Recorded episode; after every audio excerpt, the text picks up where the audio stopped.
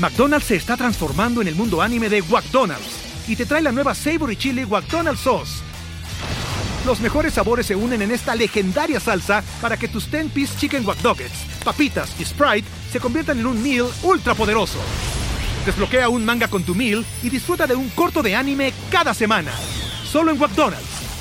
baba ¡Go! En McDonald's participantes por tiempo limitado hasta agotar existencias.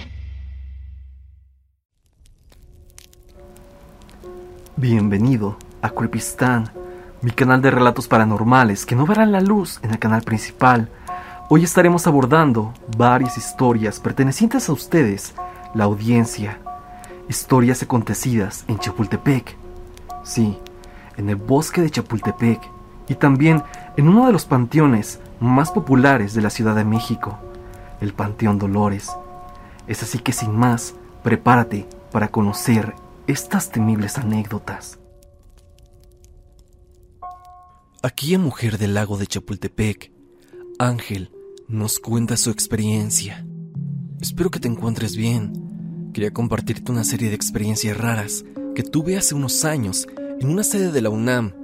Hace algún tiempo, tomé un curso de fotografía y edición en la Casa del Lago de la UNAM, ubicada en Chapultepec. Un día llegué a tomar mi curso como cada semana pero ese día en particular se sentía muy raro el ambiente en el bosque. Desde la entrada que está sobre reforma, el bosque se veía muy solo, había neblina y hacía un frío muy intenso. Pasé a tomar mi clase y todo transcurrió normal. Salimos a hacer fotos a la explanada, volvimos al salón, pero yo olvidé la tapa de un lente, así que salí a buscarlo. Le pedí a mi novia en ese entonces esperar. Salí y en el lago vi claramente como una silueta de una mujer flotaba en él. Yo creí que era imaginación mía, debido al cansancio que tenía por ataques de ansiedad que sufría. Me acerqué más a la barda que separa la casa con un pequeño espacio donde los visitantes recorren el lago y al observar bien, efectivamente era algo flotando en el lago. A los pocos minutos mi pareja salió a buscarme y le dije, regresa por la cámara. Ella pensó que me puse mal debido a los ataques ya comentados, así que pidió ayuda a los compañeros y maestros. Al salir todos, yo pedí la cámara y grité, Vean eso, algo está flotando en el lago. A lo que el profesor puso cara de extrañeza y dijo, No, vamos para adentro, la clase debe seguir. Yo me aferré a tomar fotos, pero el maestro nos arrebató la cámara y pidió seguir la clase. Ese día se nos prohibió hablar del tema al tocarlo mínimamente, se nos decía que no era nada. A la semana siguiente, en otra clase, nos llevaron al pequeño auditorio a realizar ejercicios. Al entrar a dicho sitio, tienes de lado una sala donde están los encargados de luces y demás. Llegamos y estaba sentada una señora, por lo que los compañeros y yo solo la saludamos cordialmente. Al entrar, el profesor nos regaña y dice quién y cómo encendieron las luces. Nadie puede manipular ese cuarto, a lo que todos dijimos. Fue la señora que estaba ahí.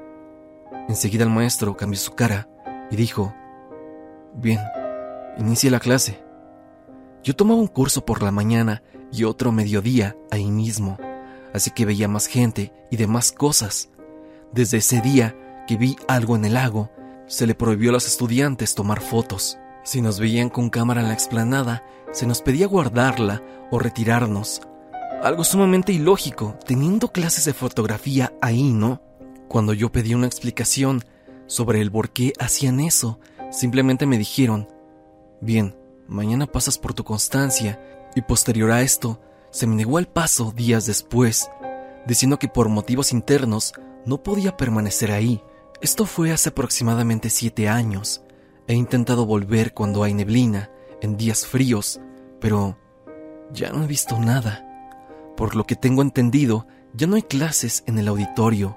Al pasar de los años, me reencontré con el profesor, con el cual hice buena amistad, y al preguntarle qué había pasado, de su boca salió decirme, son cosas raras que pasan ahí. Mucho las vimos, pero se nos prohibía hablar. Como dato curioso y por lo que se dice de ese sitio, es que la hija de una cuidadora del sitio falleció cerca del lago y nadie sabe más Pero ¿recuerdas que te dije que se nos prohibía tomar fotos del sitio? Bueno, la señora que nos pedía enfurecidamente no tomar fotos es o era la mamá de esa joven que al parecer falleció ahí y nadie sabe qué pasó a ciencia cierta. Pero vaya que Chapultepec oculta muchísimas cosas que aún no se saben. Espero Stan te haya gustado esta historia y si hay alguien más en la audiencia que conozca o haya visto a la mujer del lago de Chapultepec, estaría bueno que nos contara su historia.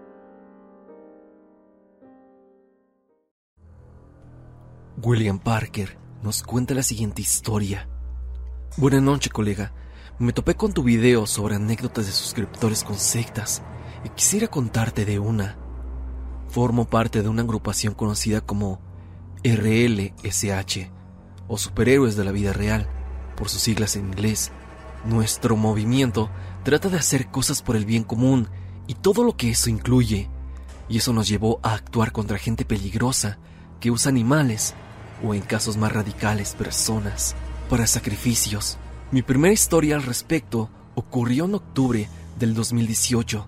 Había estado investigando lugares en los cuales estos grupos se reunían, lo que me llevó a seguir algunas pistas en el Panteón Dolores, que se ubica en Chapultepec. Me dirigí al panteón y este se conecta a la vez con una zona boscosa. Para esto, algunas bardas del panteón están rotas y permiten el acceso a esa zona boscosa. Entré en la zona y descubrí pedazos de carne en varios lugares. Hay varios perros deambulando la zona, así que al principio pensé que los cuidadores del panteón los dejaron para ellos. La verdad, no sé si así era o se conectaba con algo más, porque cuando me adentré en la zona boscosa, comencé a escuchar cantos extraños a lo lejos. Seguí esos cánticos, pero llegué a la conclusión que quizá provenían de una zona inaccesible del lugar. Sé que suena incluso algo tonto, pero créeme, el ambiente ahí de verdad se sentía pesado, más porque en esa zona boscosa puedes encontrar lápidas abandonadas entre la maleza, y sin duda es un lugar en el que odiaría estar solo de noche, con los parajes de bosque de película de terror que tiene.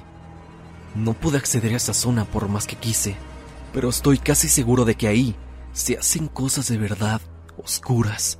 Y respecto a la carne, seguramente tiene que ver con los sectarios o con esa gente extraña que hace cosas indebidas en el Panteón Dolores. La segunda historia ocurrió en octubre del año pasado. Uno de mis compañeros nos informó que lo contactaron porque sabían de él y a lo que se dedicaba. Él vive por la zona de Cuautitlán y al parecer en la zona del lago de Tepojaco había sectas que se reunían a hacer rituales y sacrificios. Así que la noche del 31 de octubre nos dirigimos al lago a ver si encontrábamos algo respecto a lo que nos habían dicho. He de admitir que no encontramos sectarios, pero encontramos algo más. Cuando nos adentramos a la zona del lago, estábamos ubicados en una zona semiboscosa. Uno de mis compañeros vio una luz sobrevolar el lago. Al señalarla, yo también pude alcanzar a verla. Parecía una bola de fuego. Fue un suceso peculiar que sí nos extrañó, pero aún así seguimos adelante. Al adentrarnos más a las orillas del lago, comenzamos a escuchar cosas raras. Se ve que la fauna del lugar es amplia. Se escucharon murciélagos, aves e insectos, pero a su vez comenzamos a escuchar risas macabras que parecían ser de una mujer, primero viniendo de un lado, después de otro. Poco a poco esas risas nos rodeaban y al mismo tiempo se empezaban a ver siluetas que pasaban por la vegetación del lugar. Era como si algo nos estuviera acechando y viendo al interior del lago se podía ver a lo lejos una silueta más, inmóvil. Éramos cuatro. Dos de mis compañeros en serio estaban asustados por lo que pasaba. No mentiré, también estaba asustado, pero a la vez quería llegar al fondo de eso y descubrir qué estaba pasando, y por lo visto mi otro compañero se sentía igual que yo. Permanecimos en el lugar alrededor de cinco minutos más, en donde seguíamos escuchando la risa y viendo esa sombra que nos acechaba entre la maleza. Los otros dos compañeros seguían insistiendo, por lo que decidimos abandonar el área. En momento de riesgo no conviene que nadie entre en pánico. Todos tienen que estar serenos y con la mente fría, o cualquier cosa puede irse al diablo fácilmente, por lo cual no convenía seguir en esa situación con mis compañeros asustados. Al salir de ahí y llegar a casa de uno de ellos, en la que pasábamos la noche, investigamos más sobre aquel lago y al parecer el lugar tiene abundantes historias de brujas y sin duda lo que atestiguamos en el último Halloween es una prueba de ello. Aparte, podemos relacionar que esas historias con sectas también tienen que ver con todo eso que vivimos aquella noche. La experiencia quedó ahí y nosotros seguimos haciendo nuestra labor. Créeme que si tengo más historias relacionadas a esto o fenómenos extraños, créeme que te las haré llegar. Y si tú o alguien en la audiencia conoce cosas en las que podamos ayudar, estaría genial que me contactaran. Este Halloween nosotros estaremos al tanto de todas estas actividades de sectas y evitar a toda costa de que hagan cosas malas a los otros. Vania Resendiz nos cuenta una experiencia en el Panteón Dolores. Mi familia y yo hemos visto tus videos por dos años y somos fans. Nos gusta mucho tu contenido. Y desde hace meses he querido mandarte una historia que siempre contamos en mi familia. Es de un evento que vivió mi mamá después del fallecimiento de su hermana. Esta ocurrió en el Panteón Dolores hace unos 30 años. Te la contaré desde la perspectiva de mi mamá. En mi familia éramos tres hijas, siendo yo la mayor, mi hermana Cecilia, un año menor que yo, y finalmente mi hermana Cristina, que era cuatro años menor que yo. Cristina y Cecilia incluso usaban el mismo corte de cabello, largo y rizado con luces.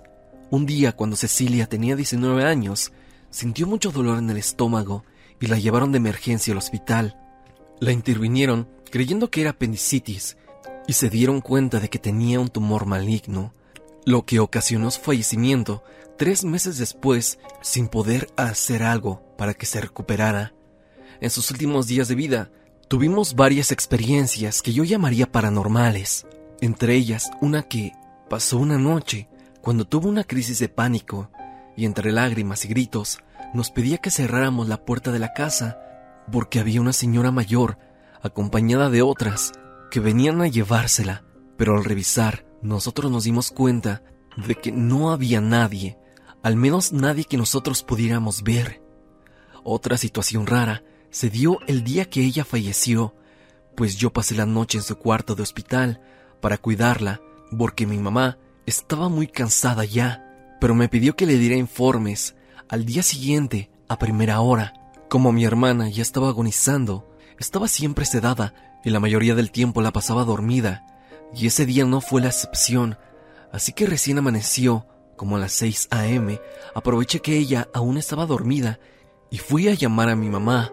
Es importante mencionar que el teléfono no estaba lejos de la habitación de mi hermana, de hecho, estaba solo a unos metros frente a su puerta, por lo que yo podría ver perfectamente quién entraba y salía de su cuarto.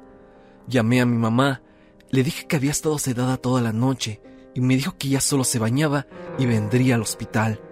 Así que colgué y regresé al cuarto. Me sorprendí al verla, pues como ya mencioné, la mayor parte del tiempo ni siquiera estaba despierta y ahora estaba sentada en su cama, perfectamente erguida y la acompañaba un sacerdote que le preguntaba si se quería confesar. En primer lugar me pareció raro ver al sacerdote, verlo ahí con mi hermana, ya que nadie le había dicho que fuera, y también me sorprendió mucho ver a mi hermana ahí, sentada. El sacerdote quería convencerla de confesarse, pero ella no quería, así que yo le dije, Ándale, Ceci, confiésate. Pero ella solamente me dijo que no, así que el padre me tomó de las manos y me dijo, Te veo en la tarde en la capilla, lo vas a necesitar. Yo le dije que sí y él se fue. Llegaron mis papás más tarde y aproveché para salir a comer algo. Después me quedé dormida un rato y por la tarde una enfermera nos informó que mi hermana acababa de fallecer y que podíamos pasar a verla. Después de observarla, me quedé pensando acerca de lo del sacerdote y le pregunté a la misma enfermera dónde podía encontrar la capilla y si ahí también encontraría al sacerdote. A lo que ella me respondió que no había ningún sacerdote, pero me dio las instrucciones para llegar a la capilla. Al llegar a la misma, me di cuenta de que solo eran unas bancas y un altar, y que en efecto ahí no había ningún sacerdote, pero me pareció raro al recordar que él me había pedido verlo aquí en la tarde, que por lo que dijo, lo iba a necesitar, y justo acababa de fallecer mi hermana. Con la conmoción de lo que pasó con mi hermana, realmente no pensé mucho en lo del sacerdote. Y ahí no terminaron los hechos extraños, pues como ya te mencioné, ella fue sepultada en el Panteón Dolores, a cuatro lugares de mi abuela materna, quien llevaba ahí 18 años sepultada. Así que en mi familia adoptamos la costumbre de ir al panteón todos los domingos y nos dividíamos para limpiar los sepulcros. Cristina y yo limpiábamos el de Cecilia, mientras mi mamá arreglaba el de mi abuela. Pero un día, aproximadamente dos meses después de su fallecimiento, nos encontrábamos haciéndolo de cada domingo, cuando una señora se acercó a mi mamá y me di cuenta que después de esto, mi mamá empezó a llorar. Lo hacía desconsoladamente mientras me hacía una seña para que me acercara. Cuando llegué con mi mamá, la señora me dijo, Le pregunto a tu mami que cómo está la muchacha, mientras señalaba a mi hermana Cristina, recordando como te dije que Cristina y Cecilia eran muy parecidas hasta en estilo, y en ese momento se veían iguales. No había pasado mucho del fallecimiento de mi hermana. Cristina en ese instante estaba lavando el sepulcro, agachada, y el cabello le cubría la cara. Yo le dije que mi hermana estaba bien, a lo que ella contestó. Es que le comento a tu mamá que el 19 de agosto me entregaron el sepulcro de mi esposo, así que vine a revisar y vi a esa muchacha sentada en este sepulcro refiriéndose al de mi abuela, y lloraba mucho. Estaba agachada y se cubría la cara con las manos, pero recuerdo bien su cabello. Le pregunté por quién lloraba y me respondió que por su mamá. También le pregunté si podía ayudarla en algo y me dijo que no. Así que le toqué el hombro y le dije que todo iba a estar bien. A mí se me hizo raro porque mi mamá estaba viva, así que la señora notó mi gesto de duda y me dijo, me acuerdo bien de ella. Traía puesto un vestido verde. Cuando yo escuché eso, casi me desmayo, pues tanto la fecha de fallecimiento de mi hermana como el cabello que narraba la señora y la forma en cómo estaba vestida, con ese vestido verde, coincidían a la perfección con mi hermana recién fallecida. Así que para no asustar a la señora, le dije que mi hermana estaba bien. Pero yo sé, a día de hoy, que esa señora vio a mi hermana muerta justo al siguiente día de ser sepultada. Hasta aquí el video del día de hoy. Espero que te haya gustado. Ya has escuchado cuatro historias paranormales de los suscriptores. Historias acontecidas en el famoso Panteón Dolores y también en el bosque de Chapultepec. Lugares que están sumamente cerca y los cuales guardan muchísimas historias en su interior. Si tú tienes alguna anécdota sucedida en Chapultepec, no lo dudes y envíamela al correo que estás viendo.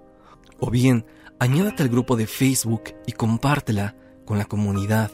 Recuerda que ya estamos en Spotify para que vayas a seguirnos por ahí y escuches las anécdotas paranormales mientras realizas tus labores diarias. Sin más, no te olvides de que yo soy Stan y te deseo dulces pesadillas.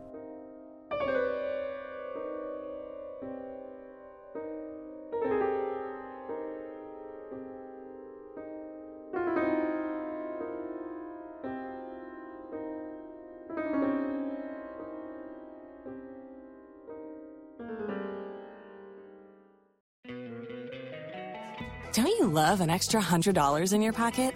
Have a TurboTax expert file your taxes for you by March 31st to get $100 back instantly.